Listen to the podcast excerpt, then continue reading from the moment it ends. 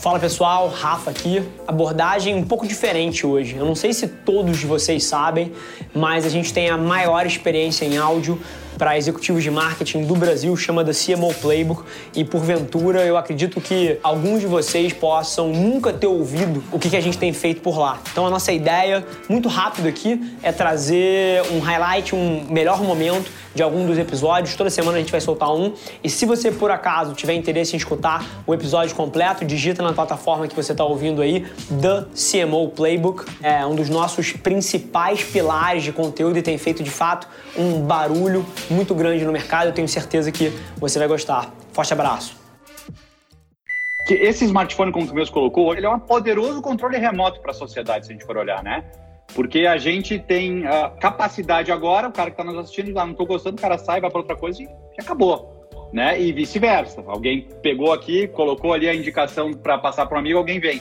Então, a capacidade que hoje a gente tem de ganhar atenção e perder atenção é muito grande, cara. muito grande. Bem, e aí, quando eu olho muito para o mercado, eu não quero falar marketing com sentido pejorativo de publicidade, eu quero falar marketing com mercado, com estratégia, com fazer né, business.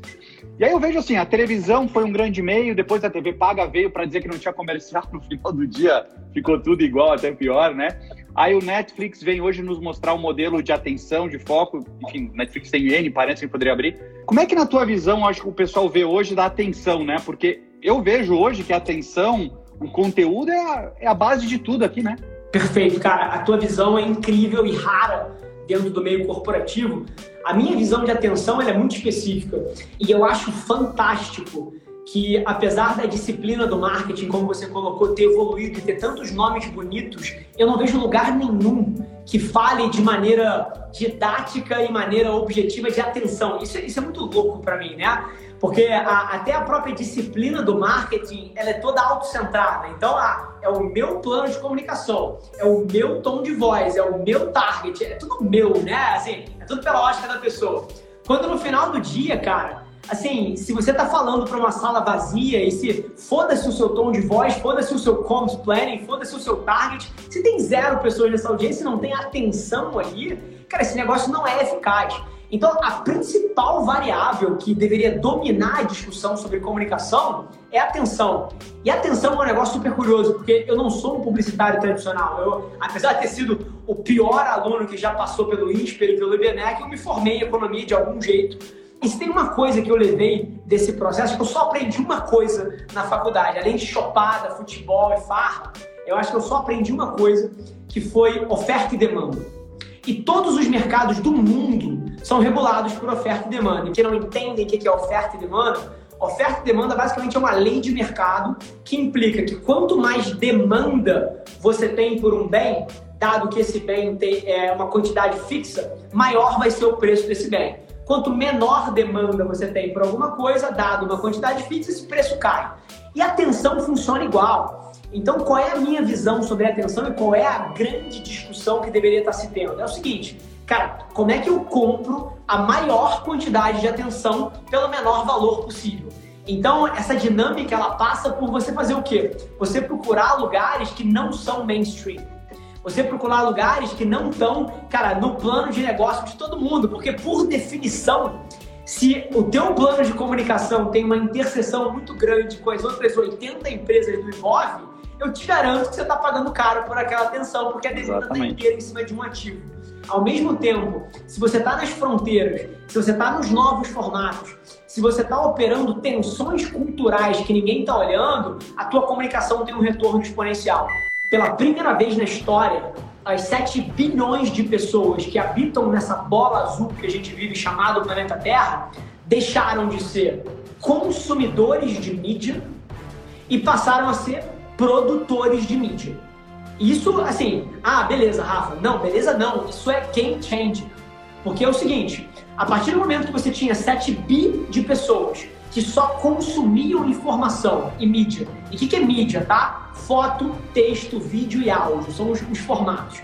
A gente só consumia mídia e a gente passa a criar mídia, a gente muda a história inteira de uma vez por todas, porque hoje em dia, quando uma marca ela vai colocar para fora o grande plano de comunicação dela, a Brastemp não compete só com a Consul sei lá, a Tok Stock não compete só com a IKEA, a Ambev não compete só com a Heineken.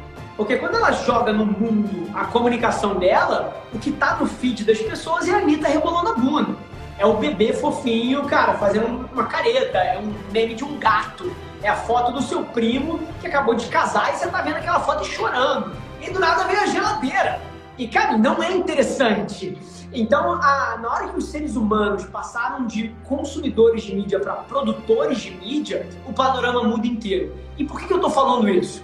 Porque a grande sacada para as marcas nos próximos 10 anos é entender que se elas forem só a geladeira, elas não têm a menor chance de vencer esse ruído que aconteceu de bundas rebolando, gatos fazendo, cara, coisas fofas, um homem que abraça um leão e beija uma hiena. Assim, se as marcas não entenderem que elas estão competindo com isso, elas não têm a menor chance.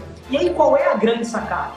É porque você precisa, como marca e como empresa, entender que se for só você falando de você, fudeu. Não importa quanto de orçamento de mídia você tem. Você pode ter o Ricardo. Estamos falando do Ricardo pra cara aqui. Ricardo é um cara que tem um bi, um bi de orçamento. Um bi. Quem tem, tem mil pessoas, alguém tem um bi Nossa, de orçamento? Não tem. Então o Ricardo tem um bi. E mesmo o Ricardo, se ele for só ele falando de escola, falando de Brahma, e é uma comunicação unilateral, só Ambev fala de Ambev, cara, fudeu. Ele vai ser inócuo no mundo a Ambev vai ser irrelevante. Qual é a grande sacada? É como é que você faz os outros 7 bilhões de produtores de conteúdo falarem de você. Que é como é que você move a cultura. Que é como é que você transforma a sua marca num conduíte para as conversas que já existem no mundo acontecerem através de você. Aí você vence grande. Aí você tem uma chance, porque aí não é mais só a Ambev, mesmo que ela tenha um bi de faturamento, falando dela. Aí são outros 10 milhões de brasileiros, 20 milhões de brasileiros, que na semana passada tuitaram lá quais são os principais ingredientes do churrasco para tentar ganhar uma escola grátis. Isso mexeu o Brasil inteiro. Então, você move cultura. Bom, gente, super feliz que você ouviu esse trecho do The CMO Playbook, porque se você quiser ouvir o episódio na íntegra, é só você digitar no seu player, como eu falei, The CMO Playbook. Vai ser um prazer te receber lá na outra plataforma. Não esquece de se inscrever, sai episódio novo toda segunda-feira, trazendo um grande nome desse mercado para bater um papo comigo. E, sinceramente, independente de você trabalhar especificamente com marketing ou publicidade, eu tenho certeza que tem capacidade de agregar valor para qualquer executivo. Te espero lá. Um abraço.